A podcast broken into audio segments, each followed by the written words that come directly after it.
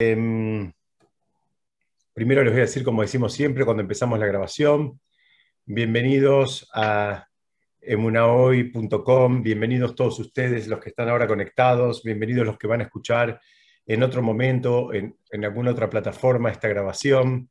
Eh, estamos estudiando Pirkei Avot, estamos en el capítulo quinto, vamos a estudiar la Mishnah número 3.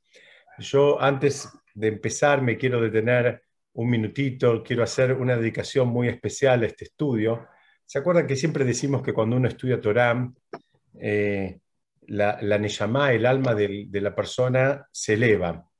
Eh, pero también eso, digamos, lo podemos compartir y hoy eh, quisiera compartirlo de una manera muy especial. Lo quisiera compartir, muchos de ustedes lo conocieron. quisiera dedicar este shiur que sea el Ishmat además de Moshe Haim Ben Naomi y Alabat Hayá, como hacemos siempre, que esta vez el Shibur también sea eh, Lelun eh, Rafael Ben Nedem.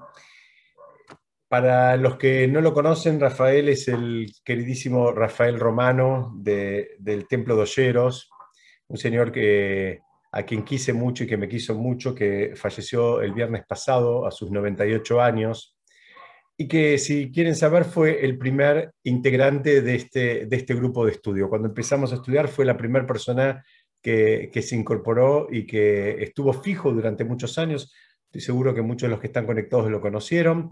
Eh, él fijo estudió con nosotros por lo menos del 2008 al 2015, 2016. Después algunas cuestiones de salud hicieron que, que se le complicara. Entonces, bueno, nada, eh, quería especialmente dedicar el, mérito o compartir el mérito del estudio de este, de este, de este espacio, de este shiur, para que sea también para elevación del alma de nuestro querido Rafael Bennede. Vamos a estudiar, les decía, la Mishnah número 3, y si llegamos vamos a entrar en la Mishnah número 4 también. Yo les voy a compartir en pantalla, eh, vamos a poner en castellano, y dice así, con diez pruebas fue probado nuestro padre Abraham y él se impuso en todas para indicar cuán grande era el amor de nuestro padre Abraham por Hashem. Esta, es, digamos, la, Mishnah. La Mishnah nos está diciendo que Abraham fue probado con diez pruebas y que él se impuso en todas. Y nos da un dato, nos habla acá de amor. ¿no? Eh, dice, para indicar cuán grande era el amor de Abraham por Hashem. Y, digo, es un dato porque, mm, digamos, primero tenemos que saber que cuando, cuando estamos estudiando Torah y en algún momento, digamos, eh, resaltamos alguna cualidad de alguna persona, eh, o mismo en el contexto de las tefilot, por ejemplo, la amidad, cuando ah, nombramos al Dios de Abraham, al Dios de Isaac, al Dios de Jacob, la idea no es decir solamente qué grande era él, sino que justamente eh, esa idea de repetir es, es, eh, buscando hacer propias las cualidades de la persona que estamos nombrando. En ese caso en la tefilá, en este caso en la Mishnah. Entonces, primer, primer concepto, estamos estudiando algo que tiene que ver con Abraham, algo en donde Abraham, digamos, se, destacó, la idea no es eh, solamente decir qué bárbaro cómo él se destacó, sino es reconocer sus buenas cualidades y trabajar para hacerlas propias, para incorporarlas, no que queden en el afuera, en el otro, sino también hacerlas propias. Ese es un concepto. Lo que no queda muy claro en esta Mishnah, digamos, porque también podría haber sido que Abraham pasó todas las pruebas eh, porque tenía, sentía una lealtad hacia Hashem o porque, digamos, o porque tenía temor hacia Hashem. Acá está hablando de amor, ¿no? que es una, es una, en hebreo dice una malá, es un nivel mucho más elevado. La persona que puede hacer las cosas por amor, eso es el nivel más, más elevado de lo que podemos esperar. Normalmente, Em, hay como, digamos, eh, etapas, hay, escalas. o puede ser que alguna determinada mitzvah nos nazca más hacerla por amor, y puede ser que haya otras, otras mitzvot que nos lleven más tiempo poder cumplirlas por amor, y mientras tanto, bueno, tenemos otro tipo de motivaciones, eh, digamos que son eh, distintas. Entonces, acá tenemos que ver, la misión nos está diciendo que Abraham fue probado, ¿no? Eh, con 10 pruebas y que él las pasó a todas. Y no solo que las pasó, sino que, digamos, que, las vivió con amor. ¿no? Este sería el enunciado de la Mishnah. Vamos a avanzar un poquitito. Y yo, yo justamente eh, elegí ahora la, para entrar en todo este concepto de las pruebas y demás, elegí la imagen con la, digamos, la que usé para el, para el flyer que les mandé hoy más temprano, donde dice que ningún marinero, bueno, acá se cortó, ah, no, pero ningún mar en calma hizo experto a un marinero. ¿no?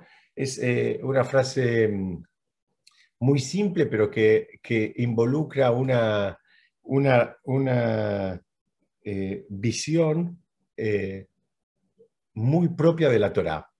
Porque hay una pregunta clásica que trae la Gemara en el Tratado de Abodazará en la página 3, donde dice, bueno, no es una pregunta, ahí hay un enunciado que hace la, la, la, Gemara, el Talmud, eh, digamos, nos, nos, nos, da una idea en la cual nos podemos apoyar, donde dice que Hashem nunca pone sobre las personas pruebas que las personas no puedan superar.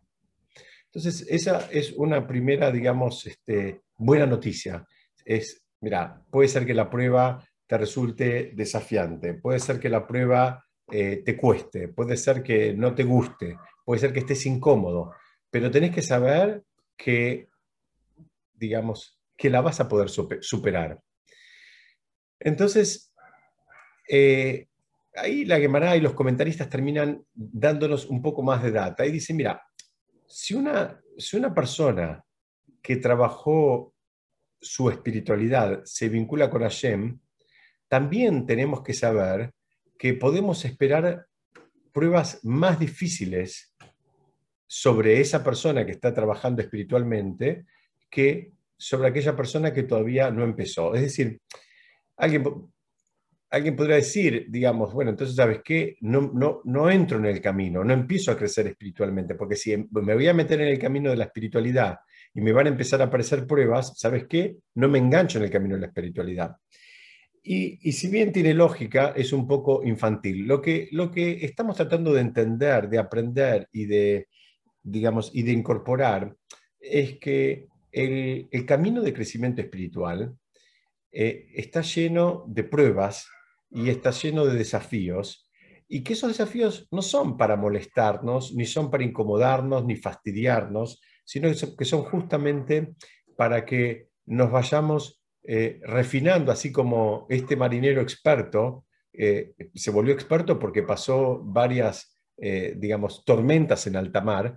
Y bueno, la idea es que la persona se vaya refinando en, distintos aspectos y se termine de convertir en la persona que se tiene que convertir. Y ese es el único objetivo, no, no, no hay ningún objetivo, digamos, de, de hacerlo sufrir o algo por el estilo. Entonces, eh, para, para seguir entendiendo un poco más profundamente esta idea, vamos a ver una frase que dijo el hombre más sabio que habitó sobre la tierra, el, rey Shlomo, en su libro Eclesiastés, Coelet. Él, él dice ahí nomás, en el, en el primer capítulo, en el versículo 18, él dice, quien incrementa conocimiento, incrementa dolor. Parece un chiste, ¿no? Porque entonces vamos a decir, me quedo ignorante. Si, si el conocimiento me va a traer más, más dolor, bueno, déjame, no, no, no me des más conocimiento entonces. Entonces, eh, tenemos que entender esta, e, esta idea. Dice que la, conciencia del ser humano es uno de los elementos más, más, más valiosos que, poseemos. Y, y, la persona que ejerce, digamos, eh, eh, digamos, eh, la, conciencia eh, es una demostración inequívoca de que la persona está sana, ¿no? digamos, la persona que actúa de acuerdo a su conciencia. Entonces, ¿qué pasa? Dicen, es imposible que nuestra conciencia no sufra al observar qué es lo que está pasando en el mundo en general y sus imperfecciones. O sea, lo que está diciendo el Salomón es, cuando vos tenés una percepción de la realidad más refinada y podés entender qué es lo que está pasando y podés conectar y podés percibir lo que está pasando alrededor, bueno, digamos, no, la, sabiduría es enemiga de la indiferencia. Entonces, a veces ser indiferente y no conocer y no saber qué es lo que está pasando, eh, te dejaría un poco más, si se quiere, relajado, porque no, no, no, tenés conciencia. Ahora, cuando la persona sabe, así explica el rey Shlomo, y tiene una percepción de la realidad eh, más, eh, más clara, bueno, esa persona también experimenta el dolor de una manera mucho más pronunciada que aquel que no es consciente de lo que está pasando alrededor. Eh, creo que es obvio que todos terminamos prefiriendo eh, en el menú el dolor causado por la sabiduría a la quietud que va, que, va a venir por la ignorancia. Nadie quiere quedarse ignorante. Una persona que está sana, eh, estudiamos en otras oportunidades, va a querer, digamos, eh, crecer, va a querer saber más, va a querer entender más. ¿De qué? De todo. Lo más probable que haya áreas de más eh, digamos, que, le despierten más el interés, pero eh, normalmente la persona va a tener esa curiosidad eh, por aprender y por entender más de, todo lo que pueda. Entonces, el, el Rab Saadia Gabón, él explica que mm, él explica este, este concepto que trae el, rey Salomón, de que cuando dice que la sabiduría, digamos, el incremento del conocimiento incrementa el dolor, él dice, él lo estudia de otra manera, él dice, cuando una persona está buscando de manera insaciable el conocimiento, eh, siempre va a sentir dolor porque, porque nunca es suficiente. O sea, la persona quiere saber más, quiere entender más, quiere profundizar más, avanza un, un, escalón y se da cuenta que se le abren otros miles de escalones arriba. Y él vuelve a avanzar uno o dos escalones y, y se van abriendo más, más este, eh, espacios de conocimiento con, más profundidad y con distinto nivel de detalle, en fin. Entonces él, entiende que este concepto de que nunca es, nunca es suficiente cuando estamos hablando del conocimiento. Entonces por eso él eh, entiende lo que dice el rey Salomón, dice, quien incrementa el conocimiento, incrementa el dolor. ¿Sabes por qué? Porque cada vez te vas a dar cuenta que te falta más. Al principio tal vez ni eras consciente de todo lo que te faltaba. Ahora, cada vez que que te vas metiendo, eh, bueno, Baruch que te vas metiendo, pero por otro lado empiezas a ser consciente de que hay un, mundo de autores y de libros y de comentaristas y de, digamos, y de conocimiento que, todavía te falta. Entonces, eh, es normal ese, ese digamos, este, esa sensación de dolor, porque, porque bueno, ahora te vas, te vas enterando de todo lo que te va faltando. Además, eh, hay otra manera también eh, de estudiar eh, este enunciado del rey Salomón.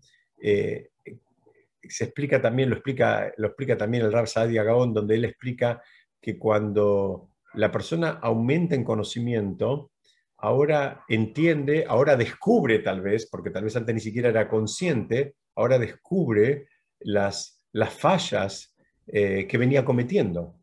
Entonces, por eso dice, el que aumenta, incrementa conocimiento, incrementa el dolor.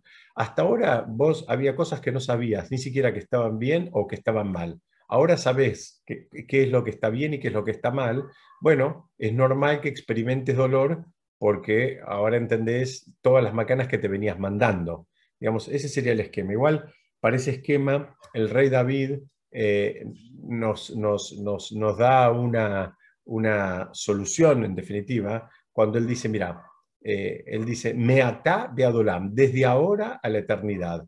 ¿Qué significa? Esto, esto puede ser una trampa y puede ser un, como se dice en inglés, un loop, una, un, lazo del cual sea muy difícil salir, porque puede ser que la persona ahora empiece a incrementar conocimiento y por otro lado se empieza a deprimir. Y esa no es la idea. La idea es que eh, la persona siga motivada para seguir incorporando conocimiento. Entonces, el rey David dijo, no, mira, es de ahora en adelante. No empeces ahora para atrás con lo que, lo que, lo que hacías mal, posiblemente porque no eras eh, no tenías la información eh, correcta ni la motivación correcta, sino que ahora construíte espiritualmente de ahora en adelante sin revolver demasiado lo que pasó antes. Entonces, eh, digamos, acá el rey Salomón es importante que entendamos, no está haciendo una apología de la ignorancia, no está diciendo, mira, ¿saben qué? Está bueno que se queden ignorantes, porque no es lo que él está diciendo, eso no es lo que está diciendo, sino él advierte que la acumulación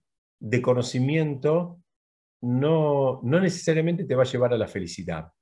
El rey Salomón, que es un hombre que, eh, digamos, vivió todo y que experimentó todo, y que era una persona muy, muy sabia, está reconocido como el más sabio de, los seres que habitaron en, en, el mundo, él lo que está diciendo es, mira, no pienses que el acumular conocimiento te va a dar necesariamente más felicidad. No, no, no, funciona así, no funciona así. Entonces, alguien podría pensar que entonces mejor no sigo avanzando espiritualmente, así no traigo pruebas más difíciles y así tampoco experimento el dolor que habla él. Pero bueno, ya me parece que todos se, van dando cuenta que no es esa la idea. Esto, la, idea no es, eh, digamos, eh, anular a nadie ni, eh, ni, hacer una apología de la ignorancia, sino entender, digamos, que no está acá la fuente de la felicidad, que, es un proceso normal, que cuando uno va descubriendo cosas, se va dando cuenta de todo lo que le falta y también se va dando cuenta de lo que hizo mal y que tiene que estar atento para que ese, ese dolor del cual habla el rey Salomón no, no le juegue en contra, sino saber que esto es parte del paquete. Entonces, vamos a avanzar un poquitito y vimos que la Mishnah habla de 10, de, una vez más habla del número 10, acá en este caso habla de las, de las 10 pruebas que pasó a, eh, Abraham. Eh, las personas normales en general pueden pasar determinadas pruebas y puede ser que otras les resulten más difíciles, más desafiantes, o puede ser que también les resulten imposibles. Entonces, acá la, la, Mishnah nos aclara, nos singulariza, nos puntualiza que Abraham sí pasó las 10 pruebas. Y se acuerdan que estudiamos la semana pasada, y creo que eh, anteriormente también, estudiamos qué pasa con el número 10, por qué habla tanto del número 10. Porque el número 10, eh, les recuerdo, representa lo completo, representa la unidad, representa un nivel abarcativo. Tiene que ver con las 10 sefirot. Bueno, lo, expliqué en, algún otro encuentro. Entonces, eh, acá lo que está diciendo es que Abraham pasó, digamos, eh, las pruebas de manera completa, que, digamos, que atravesó todo un ciclo de pruebas, eh, digamos, independientemente de que le hayan resultado más o menos difíciles, más o menos desafiantes, él las terminó pasando. Entonces, podemos hacer un montón de preguntas. Una podríamos decir, bueno, ¿y a mí qué hago con, esto de que si Abraham las pasó las 10 pruebas? Bárbaro. ¿Y yo qué es lo que hago? Entonces, repito para que estemos, digamos, eh, eh, juntos en cuál es, eh, cuál es la idea de todo esto. Primero, saber que, hay pruebas, que la vida es, es una, digamos, continuidad de pruebas que a medida que la, persona se va refinando y va avanzando, aparecen también pruebas más, más difíciles. Eh, eso no quiere decir que tengamos que, Hasu Shalom, desear que nos pongan pruebas o que al, revés, debemos hacer tefilá para que no nos pongan pruebas en el camino, pero tenemos que saber que ese es el, como se dice en hebreo, el derech, ese es el esquema con el cual Hashem maneja el mundo.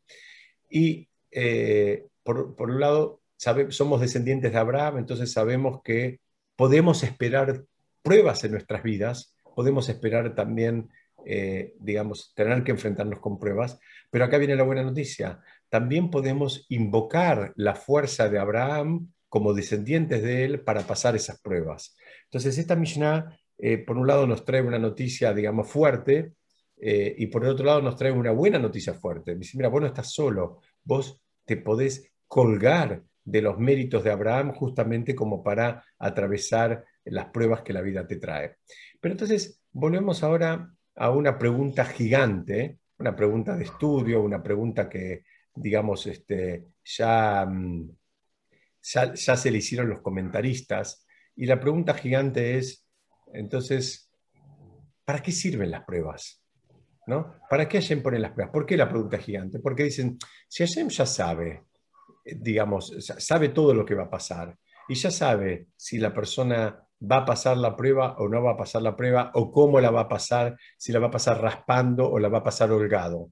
Entonces, digamos, ¿cuál es, la idea de la, prueba? ¿no? Es, una pregunta clásica que la van a encontrar en muchos lugares, especialmente en el Talmud, donde, digamos, eh, porque alguien puede decir, ¿sabes qué? Si ya sabes, si Hashem ya sabe lo que voy a terminar haciendo, si acá en esta imagen que estoy compartiendo con ustedes, Hashem ya sabe si la persona va a, le va a alcanzar su fuerza para saltar de un lado al otro de, un precipicio o no, ¿para qué lo hace saltar?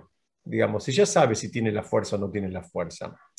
Entonces, eh, hay muchos comentaristas sobre esto. Hay una explicación que me gustó mucho del Maral de Praga, que quiero compartir con ustedes, y es muy simple. Él dice, mira, eh, lejos está Hashem de querer, es verdad que Hashem sabe lo que vas a hacer, es verdad que Él ya sabe, digamos, si, vas a pegar el salto justo, si te va a sobrar, si, si, si vas a pasar raspando o holgadamente, como dijimos antes. Pero la idea, la idea, no es que ni que sufras ni es fastidiarte. La idea es, así explica el Maral de Praga, él dice, es sacar a la luz fuerzas dormidas que, tenemos las personas.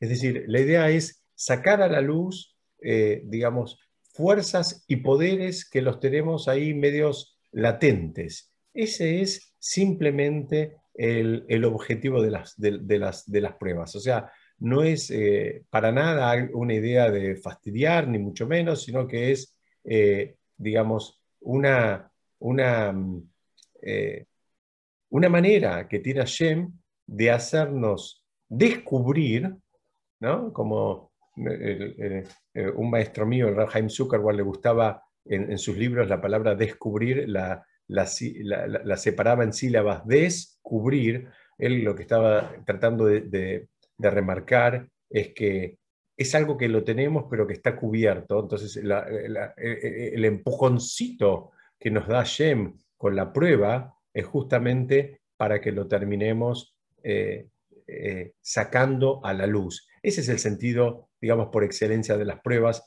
Insisto, no, no tiene nada, nada que ver con, con, fastidiar o molestar. Ahí encontré una, una, imagen que también nos, eh, creo que nos puede resultar muy gráfica. La idea no es fastidiar acá, en este caso, a la tortuga. La idea es que la tortuga reconozca que tiene fuerzas y que tiene medios y que puede dar vuelta la situación en la cual está en este momento. Entonces, vamos a estudiar juntos, vamos a leerlas, aunque sea no estudiarlas, pero por lo menos a leerlas, eh, cuáles son las, las, pruebas eh, famosas que habla acá la Mishnah en Pirkei Avot, eh, que tuvo que, que atravesar Abraham. Y las pruebas son, se tuvo que esconder durante 13 años de Nimrod, que lo quiso matar, que fue tirado en un horno en Urkasdim, tuvo que dejar la casa y la tierra de su padre, tuvo que, digamos, salir de, eh, tuvo que exiliarse, eh, exiliarse doblemente, porque no, no, no, no, solo se tuvo que ir de, como decía, de la casa de, su padre, sino también de su país. Tuvo que sufrir una hambruna, y no una hambruna cualquiera, sino en una tierra donde Hashem lo mandó. Entonces también era una prueba doble. O sea, por un lado, sufrir hambre es una prueba en cualquier lugar. Pero sufrir hambre en un lugar donde Hashem te dijo, digamos, de manera personal, anda a ese lugar, es, es, todavía una, una, prueba mucho más grande. Alguien puede decir, bueno, al final, ¿para qué me trajo acá? ¿Para qué me mandó acá? Su, su esposa Sarah fue tomada cautiva por Paró. Eh, su sobrino Lot también fue tomado cautivo y él tuvo que, digamos, involucrarse en el rescate.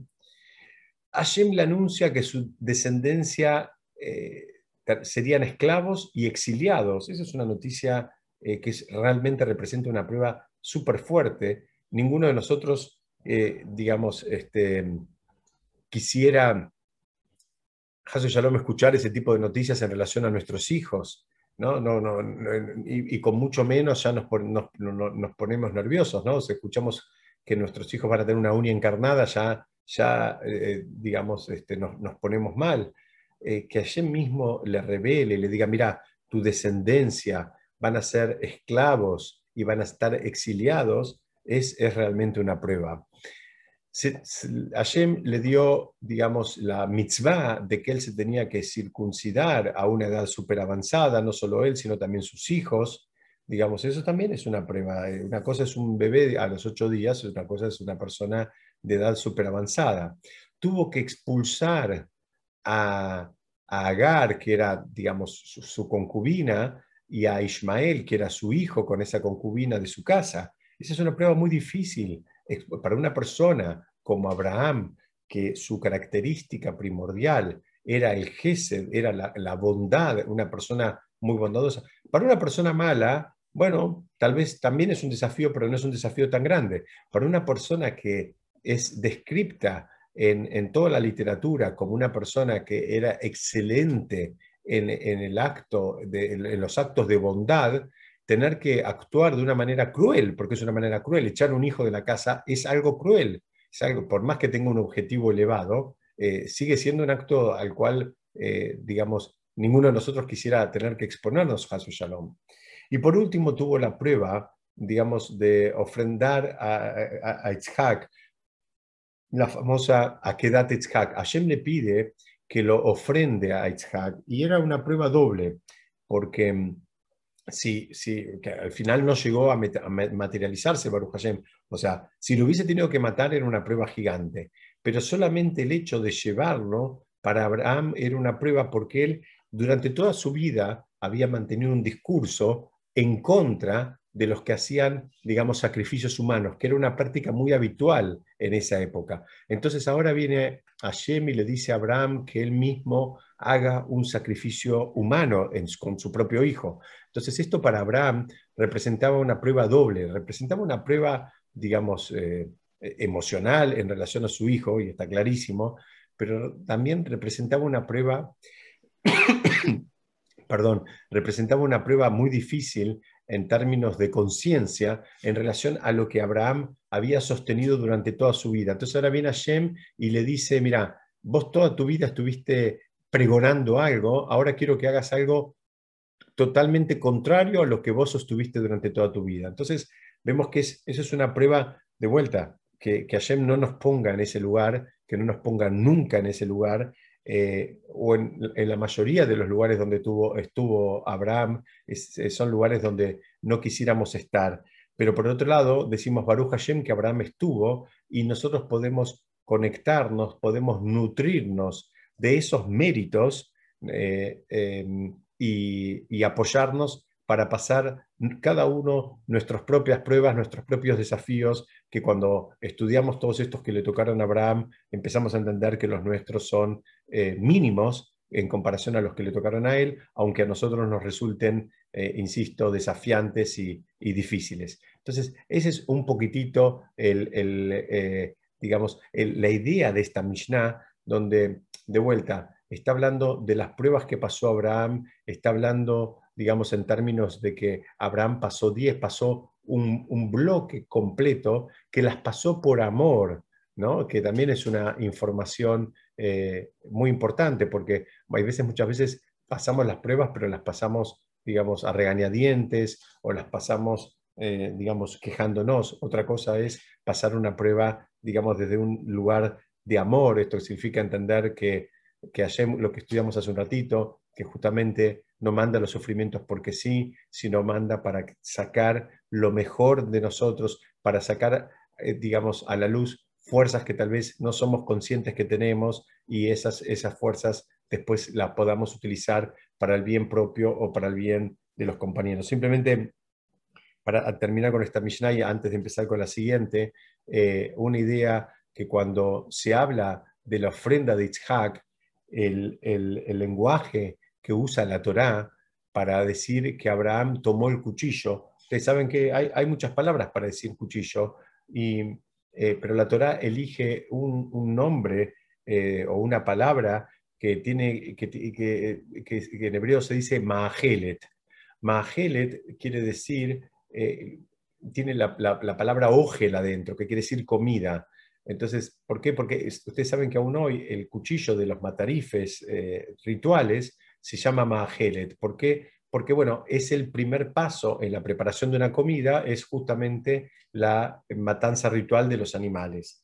Pero hay otra explicación que dice que se llama Maahelet, ese, la Torah llama Maahelet ese, a ese cuchillo que usó Abraham, justamente porque dicen que de esa mitzvah que hizo Abraham, que fue una mitzvah súper completa, por eso fue la, décima, fue para, para, algunos fue la más difícil que le tocó vivir, de esa mitzvah nosotros, sus descendientes, seguimos comiendo. ¿Qué significa que seguimos comiendo? Que del mérito de esa mitzvah nosotros nos podemos seguir colgando y podemos seguir, este, eh, digamos, apoyándonos para pasar nuestras propias, eh, nuestros propios desafíos. Vamos, vamos a ver la siguiente Mishnah, si me acompañan. Esta era una Mishnah cortita. Vamos a ver una más que, que, que tiene bastante concatenación.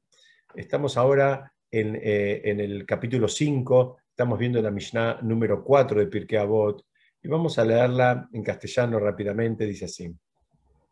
Diez milagros se realizaron para nuestros antepasados en Egipto y diez en el mar.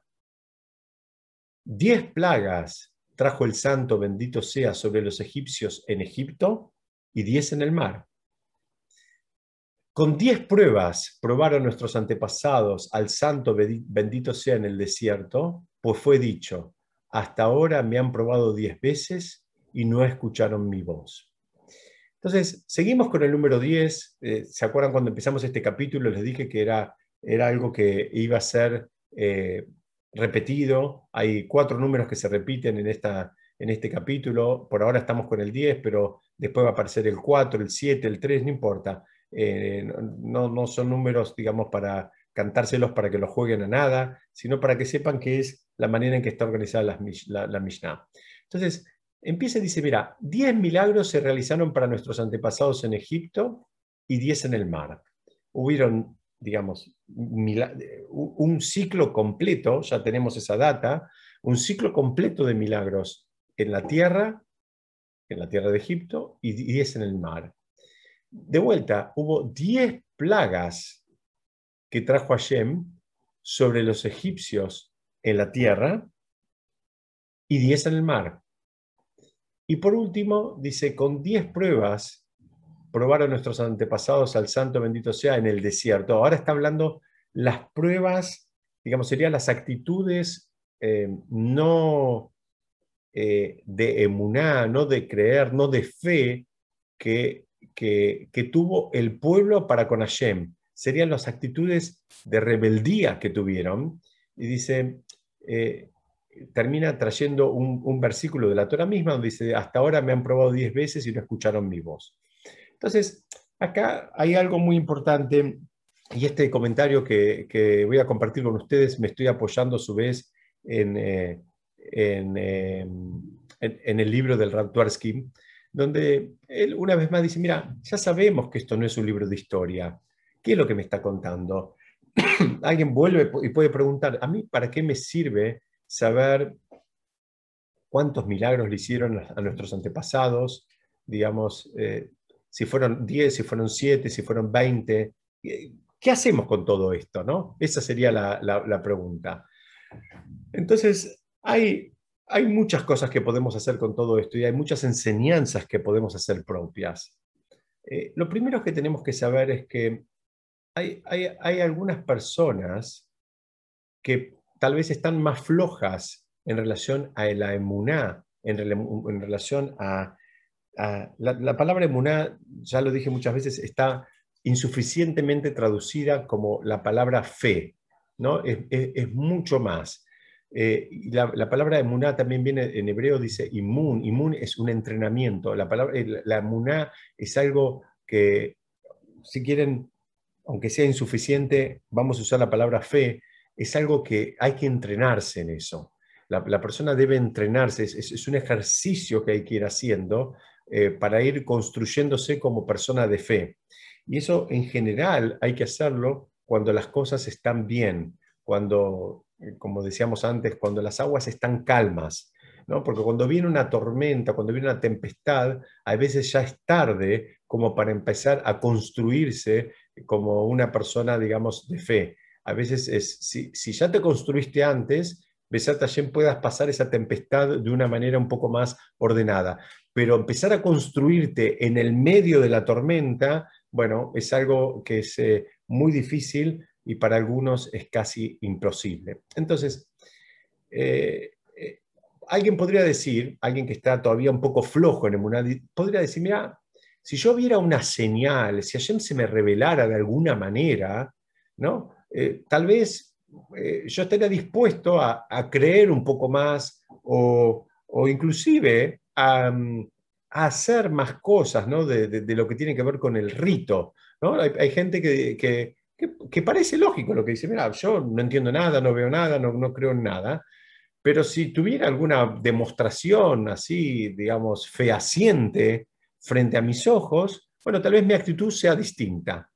Suena, suena lógico. Ustedes saben que en inglés hay una frase que la dicen mucho, que suena muy lindo, que dice, seeing is believing. La traducción sería, ver es creer, ¿no?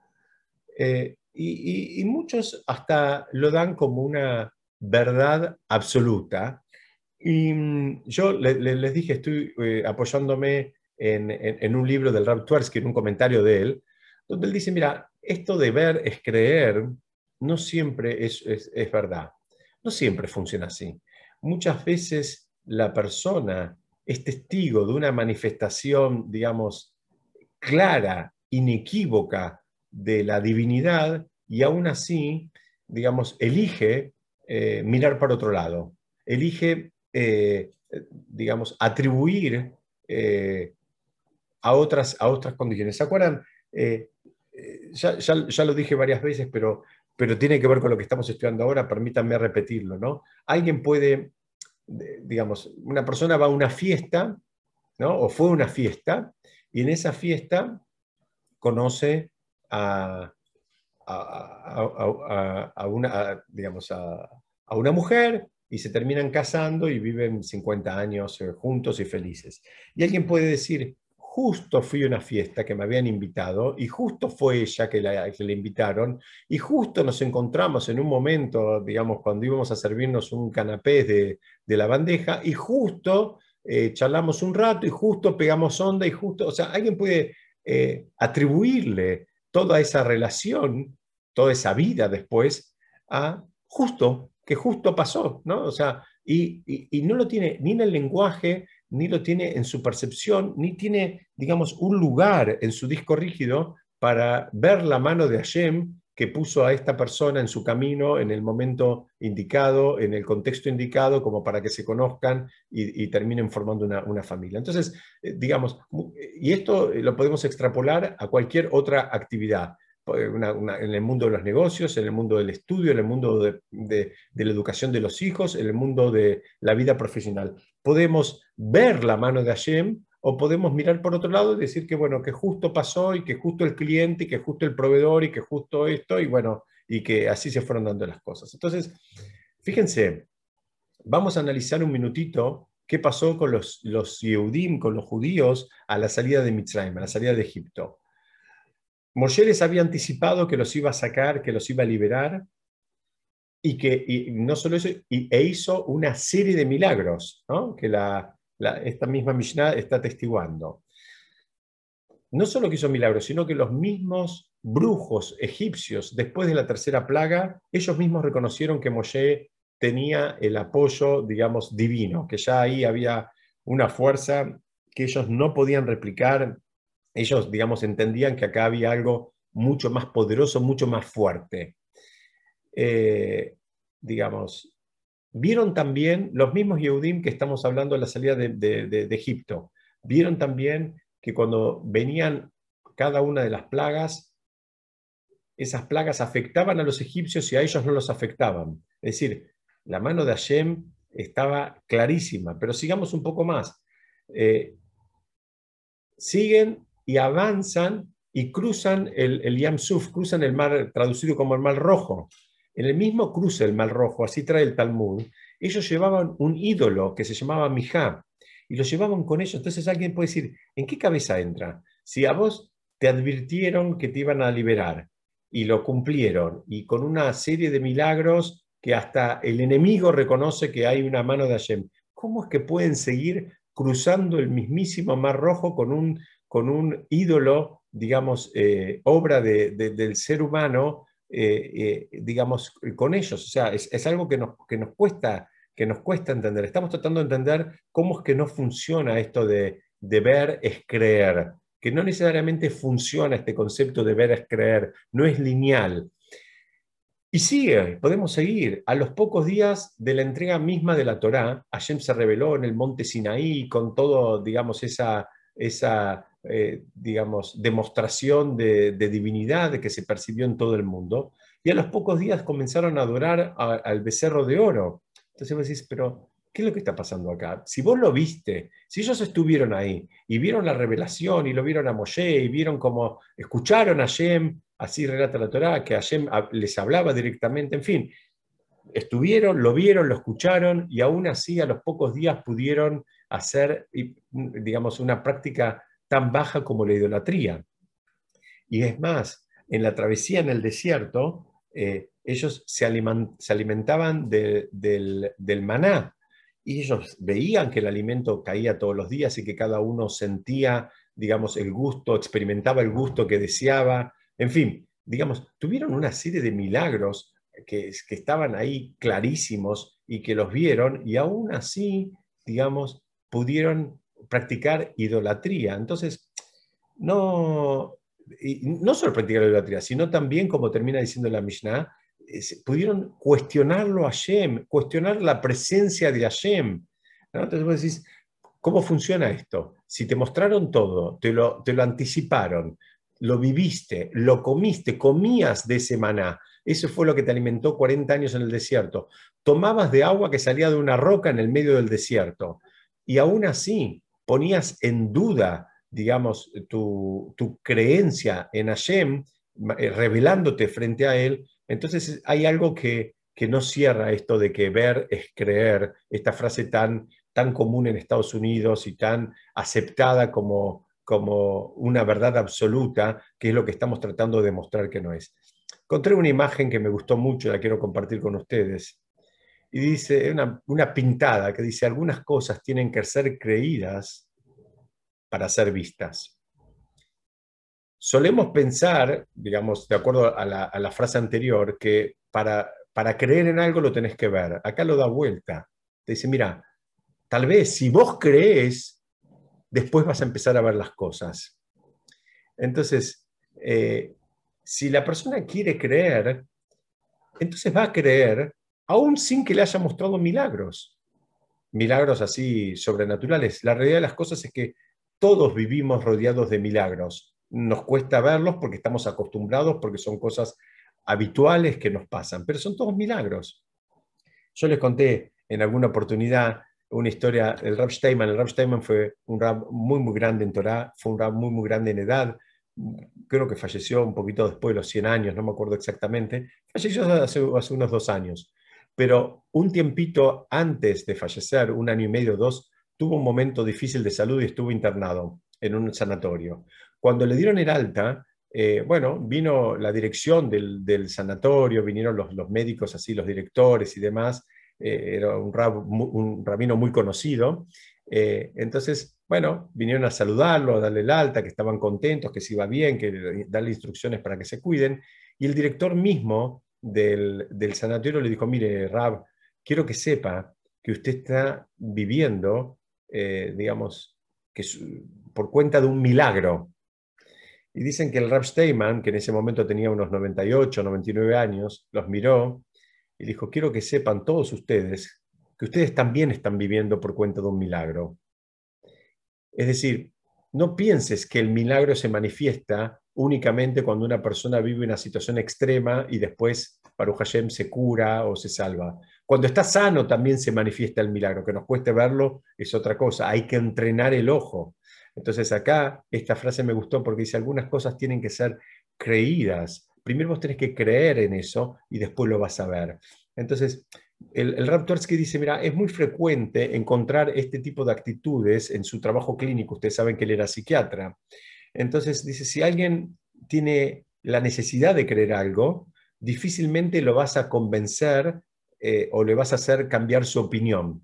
Esto funciona para los dos lados, ¿no? Para el que quiere creer en algo y para el que no quiere creer en algo. Cuando la persona se apoya en eso, eh, va a ser muy difícil que lo, que lo. Entonces él, él cuenta una anécdota, una anécdota eh, real, que había una persona que por más absurdo que parezca lo que le voy a decir, estaba convencida de que estaba muerta.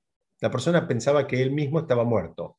Entonces le trataban, digamos, de trabajar, y pero no había manera. Él estaba absolutamente convencido de que él había muerto.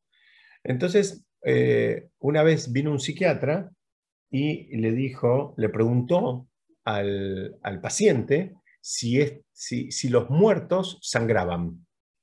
Entonces él le dijo que no, que de acuerdo a lo que él sabía, los muertos no sangran. Entonces le pidió, el, psiquiatra le pidió al paciente que repitiera 100 eh, veces que los, muertos no sangran. Y bueno, esta persona empezó a repetir, empezó a repetir, así, mm, y cada tanto tenía que repetir de, series de 100 veces de que, de que, los muertos no sangraban. Entonces, en un momento vino el psiquiatra con un alfilercito, lo pinchó la, en, el dedo, en, un dedo de la mano, y por supuesto, sangró. Entonces, por un lado, el psiquiatra estaba así, eh, un poco, eh, digamos, eh, envalentonado, como que estaba demostrándole al paciente que, no estaba muerto, porque, porque, bueno, si los muertos no sangran y, y este está sangrando, esto significa que esta persona está viva. A lo cual el paciente se dio vuelta y empezó a gritar, los muertos sangran. ¿Qué significa esto? Es, que, es que al fin y al cabo vemos y hacemos una lectura de la realidad de acuerdo a lo que, a lo que, a lo que queremos. Entonces, hay, hay determinadas cosas que hay que trabajarlas en una dirección primero para que después aparezcan las, las, otras lecturas en la otra dirección. Es decir, vemos al final que la, la, la formulación era era, no sé si decir incorrecta, pero por lo menos es incompleta. ¿no? Hay algunos que la hacen en los, dos, en los dos sentidos, otros dicen, no, no, no. Dice, creer es ver. La dan vuelta. Dice, no pienses que ver es creer. Cuando vos crees, empezás a ver las cosas. Cuando vos crees en Hashem, vos empezás a ver la mano de Hashem en cada una de las cosas que te pasan, en el mundo material, en el mundo físico, en, el mundo comercial, en el mundo, como dije antes, de la educación de los hijos. Es decir, eh, si, si la persona siente esa necesidad de creer en algo, bueno, le va a funcionar y después va a empezar a ver cosas que, eh, digamos, van en la misma dirección. Si la persona está cerrada a, un conocimiento, a, un concepto, a una idea, eh, difícilmente puede haber algo contrario a, lo que él, digamos, está convencido. Aunque vos le muestres pruebas, aunque vos le muestres, eh, digamos, le hagas, eh, le pongas frente a los ojos algo que para, para el ojo entrenado es inequívoco, esta persona va a sacar conclusiones en otra dirección, va a atribuir, digamos, otros orígenes u otros fundamentos de lo que está viendo. Entonces, ¿cuál es la idea acá de que nos dice la Mishnah de las pruebas que pasaron nuestros antepasados y cuál es la idea de los milagros? La idea es que, bueno, cuando la persona también trabajó y cree, los ve. Ellos lo pudieron ver. Por más que después tuvieron, digamos, este, algunos tropiezos, que eso también es parte del aprendizaje, pero el, poder ver un milagro significa que ya uno tiene los sentidos entrenados, los sentidos refinados como para, verlo. No cualquiera lo ve, no cualquiera lo ve. No significa que no, que no nos pasen a todos. A todos nos pasan milagros todos los días, pero solamente aquel que tiene la, eh, digamos, el, ojo entrenado los ve. El que no, bueno, lo atribuye a cualquier otro motivo, digamos, y, ajeno a la, a la divinidad. Entonces, bueno, hasta acá era un poquitito lo que quería compartir con ustedes. Yo si quieren dejo el, digamos, el espacio para que si alguien quiere hacer alguna pregunta, algún comentario. Si no, este, bueno, como siempre, muy bueno. les, deseo a todos un, un super Shabbat Shalom para mañana y que estén muy bien y que estén este, contentos. Y, pero no sé, si alguien quiere decir algo, estoy disponible.